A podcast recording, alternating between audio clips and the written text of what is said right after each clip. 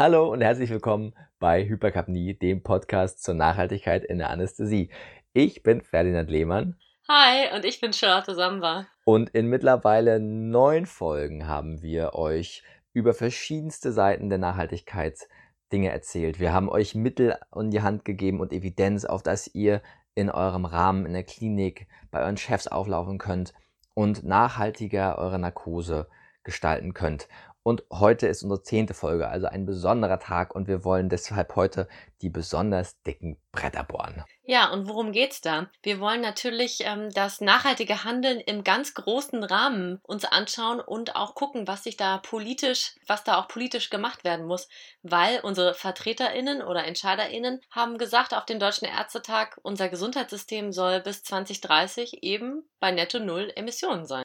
Das ist sportlich. Um die notwendigen Änderungen bzw. die Änderungen, die wir euch heute vorstellen wollen, überhaupt umsetzen zu können und verstehen zu können, sind ein paar Grundbegriffe notwendig zu verstehen. Und deswegen ist der erste Teil heute damit befüllt, dass wir euch ein paar theoretische Grundlagen mitgeben, um dann im zweiten Teil eine Synthese aus diesen theoretischen Grundlagen zu schaffen in euren anästhesiologischen Alltag zum Verständnis und das wird super. Ja, das ist alles nicht so schwer und kompliziert.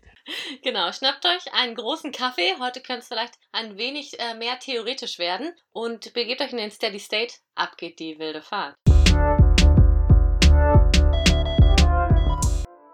Zu den Hintergründen. Zuerst äh, wollen wir euch ein paar wichtige und sinnvolle Begriffe erklären, damit wir auf einer Wellenlänge sind und ja, wir uns gegenseitig auch verstehen. Was dabei wirklich wichtig ist zu verstehen, die Grundlage des medizinischen Handelns ist eben sehr wirtschaftlich geprägt im Gesundheitssystem und ist im Wirtschaftlichkeitsgebot des Sozialgesetzbuch 5, Paragraph 12 verankert. Da wird eben festgelegt, dass jede medizinische Leistung ausreichend, zweckmäßig und wirtschaftlich sein muss. Daraus leitet sich eben ab, dass wir mit der günstigsten, bestwirksamsten Therapie unsere Patienten behandeln damit eben die Krankenkassen diese Leistung auch bezahlen. Das ist eigentlich die, ja, die Grundlage für das gesamte Gesundheitssystem. Und das zweite wichtige Phänomen, was wir euch erklären wollen, das ist die Externalisierung von Kosten. Das heißt, dass wenn ich ein Produkt kaufe, den Preis bezahle, sind natürlich solche offensichtliche Dinge in diesem Preis enthalten, wie eben die Personalkosten, ein bisschen Gewinn für den Unternehmer oder die Unternehmerin und die Fabrik, tralalala. Was aber nicht in diesem Produkt bezahlt wird, sind die klimatischen Folgekosten, die entstehen werden. Problem ist nämlich, dass wir unsere Produkte oftmals, um sie möglichst billig zu produzieren, mit fossilen Energieträgern als beispielsweise als Energielieferant oder auch als Rohstoff herzustellen. Wir nutzen die fossilen Energieträger für Strom und so weiter. Ja? Das Problem ist, nein, erstmal andersrum. Das Gute ist ja, dass wir das genutzt haben. Dadurch konnten wir erst überhaupt so eine krasse Menschheit werden, wie wir heute sind. Wir konnten erst so tolle Wirtschaftsleistungen und Ideen und so, ihr wisst schon, was ich meine, globalisiert werden und so viel Armut wegschaffen. Aber das Problem ist, dass durch diese billigen Initialpreise nicht eingerechnet ist, dass danach noch Folgekosten kommen, nämlich die Klimafolgekosten durch die Treibhausgasemissionen, die damit gekoppelt sind. Diese Zeche ist nämlich noch nicht bezahlt bisher. Ein gutes Beispiel zum Verständnis ist das Ahrtal-Hochwasser infolge der großen Regenfälle im 2021. Das hat insgesamt wohl 33 Milliarden Euro gekostet. Und dieses Geld sind letztlich, weil dieses, weil diese Naturkatastrophe Klimakrisen assoziiert ist, Klimafolgekosten. Diese Kosten haben nicht in den Liter Diesel für eine Mark drin gesteckt, sondern die sind halt erst sekundär jetzt auftretend. Genau. Wir sind jetzt natürlich nicht die Ersten, denen das aufgefallen ist, sondern die EU versucht genau dieser Externalisierung entgegenzuwirken mit einer Internalisierung von Kosten und zwar die Bepreisung von CO2-Emissionen. Die Emissionen von der Verbrennung von fossilen Energieträgern werden dann eben bepreist. In Deutschland aktuell gestaffelt mit dem Ziel bis zu 55 Euro pro Tonne. Das Umweltbundesamt jedoch hat sozioökonomische Kosten von ca. 700 Euro pro Tonne CO2 berechnet. Und das muss man sagen, ist eine große Differenz, die weiterhin externalisiert wird und die durch unsere älteren Zukunfts-Ich und auch NachfolgerInnen der äquatornahe Länder und deren Bewohner ausgebadet werden muss. Und eine letzte Grundlage, die wir euch mitgeben wollen, ist das Konzept des Life Cycle Assessments. Wir hatten schon mal in der früheren Folge darüber gesprochen und hier kommt die kleine Erinnerungsstütze. Also mit einem Life Cycle Assessment soll ermittelt werden, wie viel Emission und Umweltschäden generell durch ein Produkt verursacht wird. Und zwar nicht nur durch die Nutzung an sich, sondern eben schon bei der Produktion, durch die verwendeten Rohstoffe und das Wasser, durch den Transport und die Entsorgung etc. Damit soll eigentlich das Produkt kenntlich gemacht werden, wie nachhaltig oder unnachhaltig es ist und somit eigentlich auch wie, vielleicht wie eine Ampel irgendwie anzeigen, ob ich dieses Produkt kaufen sollte oder eher nicht, um den 1,5 Grad Temperaturanstieg einhalten zu können. Nun gut, also im Grunde müsst ihr jetzt nur noch eins und eins und eins zusammenzählen nach diesen drei grundlegenden äh, Begrifflichkeiten, die wir euch erklärt haben. Also ein Wirtschaftlichkeitsgebot zur Auswahl der Produkte, eine Internalisierung von Kosten durch eine CO2-Bepreisung und Lifecycle Assessments, die abbilden sollen, wie umweltschädlich ein Produkt ist. Hm, worauf wollen wir bloß hinaus? Genau, wir werden es euch jetzt konkreten Beispielen aus unserem anästhesiologischen Alltag vordeklinieren. Weiter also mit unserem Teil 2 dieser Folge. Dieser zweite Teil geht natürlich los mit unserem Liebling, den volatilen Anästhetika. Balancierte Anästhesien werden durchgeführt. So ist es. Letztendlich steht der Anästhesist vielleicht vor der Wahl, nehme ich Sevofluran oder Desfluran. Nach dem Wirtschaftlichkeitsgebot, sie kosten inzwischen eigentlich ähnlich viel. Haben wir klinische Vorteile für das eine oder das andere? Eigentlich nicht. Es steht uns nach dem Wirtschaftlichkeitsgebot also die Wahl frei. Nehmen wir Sevofluran oder Desfluran. Das Problem und der zentrale Unterschied zwischen den beiden ist allerdings ihre Wirkung als Treibhausgas. Das ist leider bislang, diese Nachhaltigkeit ist bislang nicht im Wirtschaftlichkeitsgebot abgebildet. Wie können wir also im Rahmen dieses Gebots es schaffen, Nachhaltigkeit zu leben? Da wäre jetzt wieder der Kniff über die bisherige Externalisierung hin zu einer Internalisierung von Kosten. Nämlich, wir könnten ja, wir wissen, wie hoch der CO2-Fußabdruck dieser Produkte ist, diese Klimaschäden internalisieren und sie teilnehmen lassen im aktuellen Zertifikatehandel der EU beziehungsweise in der Direktbepreisung des CO2s in Deutschland. Und siehe da, plötzlich würden wir gar nicht mehr so die Wahl haben nach Wirtschaftlichkeitsgebot zwischen Sevofluran und Desfluran, sondern das eine wäre deutlich teurer als das andere und würde damit rausfliegen. Das Schöne ist ja, jeder könnte immer noch Desfluran benutzen, wenn er oder sie es wollte, aus welchen Gründen auch immer. Allerdings muss es eine sehr, sehr gute Begründung geben, das zu nutzen.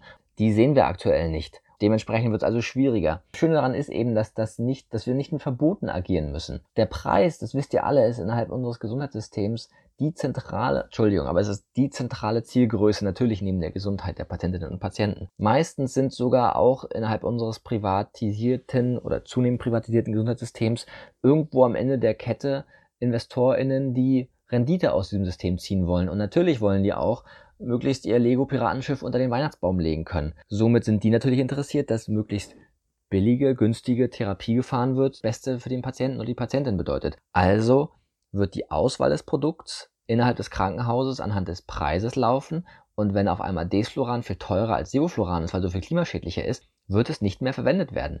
Und das gleiche gilt dann auch genauso für beispielsweise eine Tiva mit Propofol, die dann auf einmal Kostenvorteile gegenüber dem Sevofluran hat und innerhalb von Indikationen, die keinen Vorteil für eines der beiden bieten, dann definitiv klimasinnvoller das Propofol präferiert werden würde und dass Emission, die emissionsärmste Narkose stattfindet.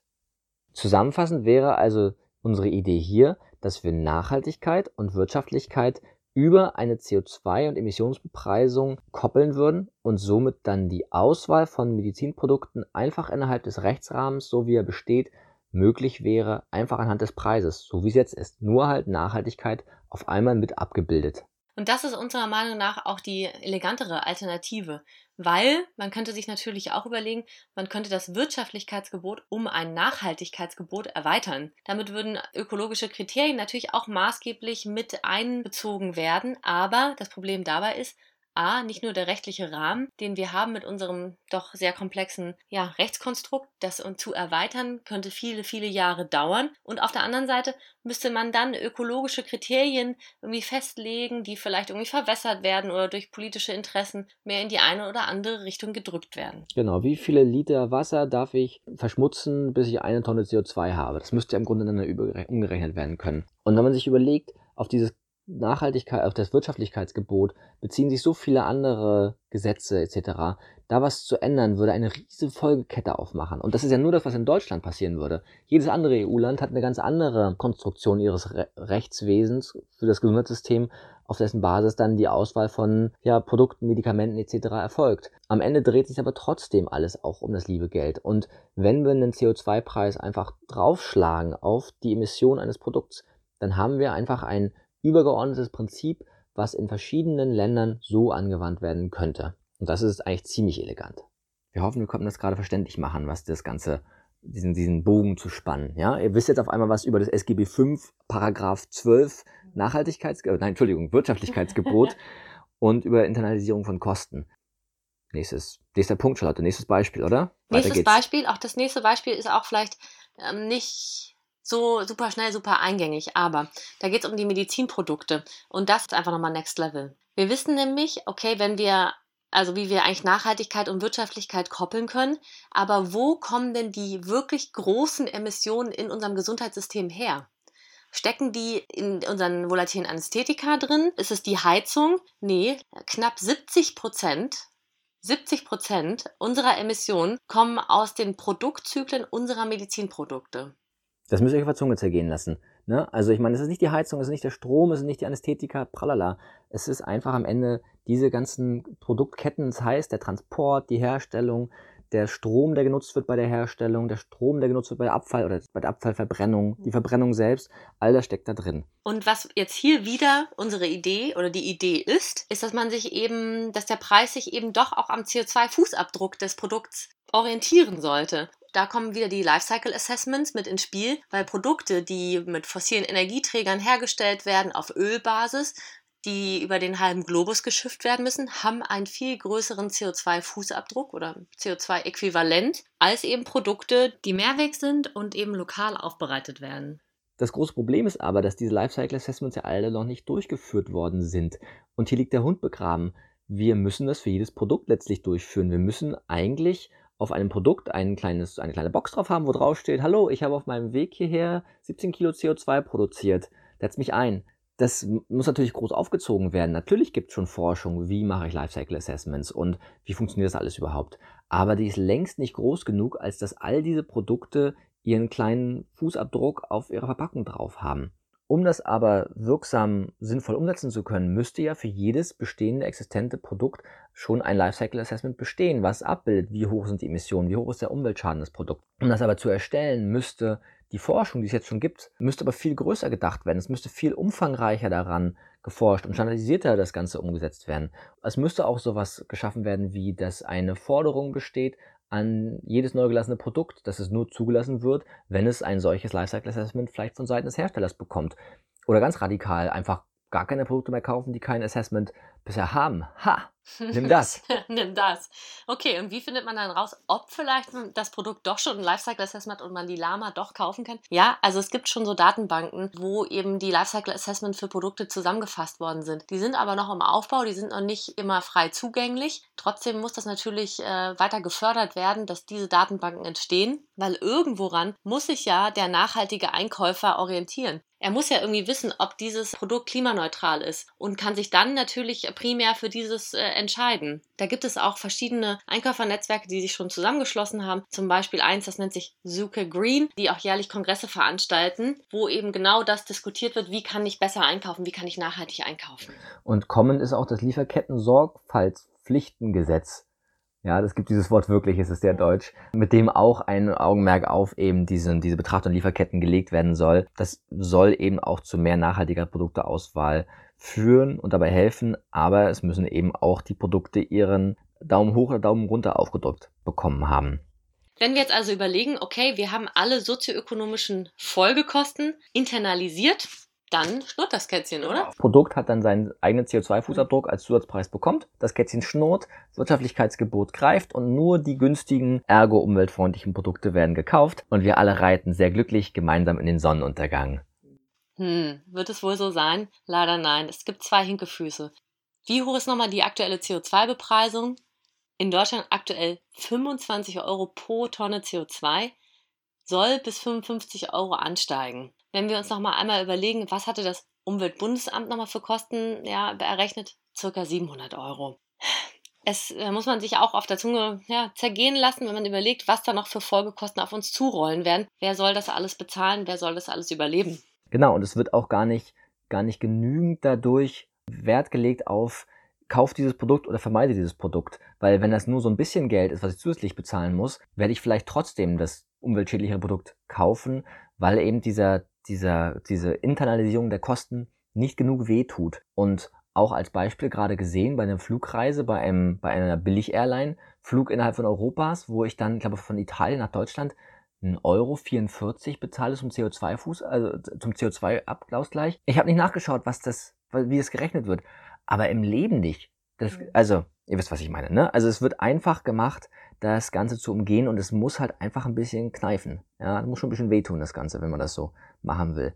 Und es gibt noch eine linke Fuß, Charlotte. Wie sieht's aus? Wird es wohl möglich sein, alle Treibhausgasemissionen zu vermeiden? Wird das Bambusbronchoskop per Fahrrad aus Neuruppin nach Berlin geliefert? CO2-neutral. CO2-neutral. Hm. Also wahrscheinlich werden wir nicht drum herum kommen, CO2 zu binden, um eben ein klimaneutrales Gesundheitssystem zu werden weil ja quasi alles, was wir gerade als klimaneutrales Produkt verkaufen, ja, hat immer so kleine Gänsefüßchen, die man in Luft machen muss. Klimaneutrales Produkt, denn die Emissionen sind ja trotzdem irgendwo notwendig und die werden ausgeglichen irgendwo in der Welt und eben durch Investitionen in CO2-Einsparungen ja genau. quasi ausgeglichen, was ja irgendwie gut ist auf eine Weise. Das klassische Beispiel für sowas ist ja moderne Kochstellen in Afrika. Ja, dann wird eben weniger CO2 dort emittiert, die man dann eingespart hat und dann klimaneutrales Produkt hat. Trotzdem ist ja auch wiederum eine Emission erfolgt und wir haben keine Umstellung geschaffen, sondern wir haben es irgendwo per Ablasshandel, wenn man so nennen möchte, wir haben Geld dafür bezahlt, dass wir trotzdem unseren schlechten westlichen Lebenswandel weiter fortführen können. Das ist auch keine Dauerlösung und das hat wichtige Kritikpunkte, die hier beachtet werden müssen und womit sich auseinandergesetzt werden muss. Wir wollen das nicht weiter in die Tiefe ausführen, aber es hat einen Fadenbeigeschmack, ähm, was wir als reiche Westler die billigen Emissionen woanders vermeiden, um dann letztlich weiter unsere Dreckschleudern fahren zu dürfen. Was könnte man also eigentlich wirklich Gutes tun, ja, um die Klimakrise zu stoppen oder zu verlangsamen? Ja, die Lösung wäre natürlich, wenn man es schaffen könnte, Treibhausgase aus der Atmosphäre zu extrahieren. Und genau darein muss eigentlich Geld investiert werden in diese Art von Forschung, um eben schnellstmöglich Lösungen zu entwickeln, die marktreif sind, um das CO2 aus der Luft zu holen. Und das Geld aus dem Zertifikatehandel bzw. der CO2-Bepreisung ist natürlich, also Zertifikatehandel ist das, was in Europa passiert. Wir haben jetzt immer mit den deutschen Sachen gesprochen. Am Ende werden sich ähnliche Preise ein, eintüdeln, aber das ist ja das, was de facto passiert als ähm, CO2-Bepreisung. Man könnte auch alternativ zum Beispiel denken, wo kriegen wir Investitionsgeld her? Naja. Ihr erinnert euch um, vielleicht an unsere Divestment-Folge, 100 Milliarden Euro in der Ärzteversorgung, die investiert werden. Natürlich auch in Sachen, die dazu führen müssen, dass wir alle mal am Ende in unseren, gemütlich in unseren Ruhestand gehen. Aber vielleicht sind das auch Möglichkeiten, die Gelder in moderne technologische Unternehmen zu investieren, die eben solche Sachen erforschen. Ja, das sind alles Gelder, die genutzt werden können. Und am Ende wird das wirtschaftlichen Erfolg haben, wenn das vielversprechend ist. Nun gut. Also, was wäre eigentlich unser Abschluss so in Kürze? Die politische Forderung sollte sein, Kopplung von Nachhaltigkeit und Wirtschaftlichkeit und eben Anreize zur Einsparung und Einfangen von CO2 schaffen. Und dann ist die Welt gerettet. Bumm. Noch Fragen? Schickt sie uns. Oder ähm, schickt uns Vorschläge zu Themen, die euch interessieren. Vielleicht Sachen, die euch im Alltag auffallen und wofür keine Lösung bisher parat gestellt wurde von uns. Wir freuen uns über jede Zusendung und lasst uns daran teilhaben an euren Gedanken und mhm. Gefühlen dazu. Und noch eine kleine Anmerkung in eigener Sache. Wir sind ja leider, wie auch quasi alle anderen, dieses Jahr nicht auf dem DAG vertreten, weil der so dort eingestampft wurde. Aber stattdessen sind wir mit unserer Podcast-Session gemeinsam mit den Kollegen von den Pin-Up Dogs und den Young Urban Anesthesiologists auf dem High dieses Jahr zu sehen. Podcast auf dem High kommt alle Nein, da kommen alle auch vorbei. Nein, das wird, glaube ich, ziemlich nett. Wir werden da alle über verschiedene Podcast-Themen reden, über die, quasi über die Metaebene des Podcasts, was so dieses ganze Foam bedeutet. Und ja, wir werden auch ein bisschen Live-Podcast machen. Freuen uns, wenn ihr vorbeischaut, wenn ihr wieder reinhört bei uns, wenn ihr uns schreibt. Bis bald, ihr Lieben. Bis ciao, bald. ciao. Tschüss.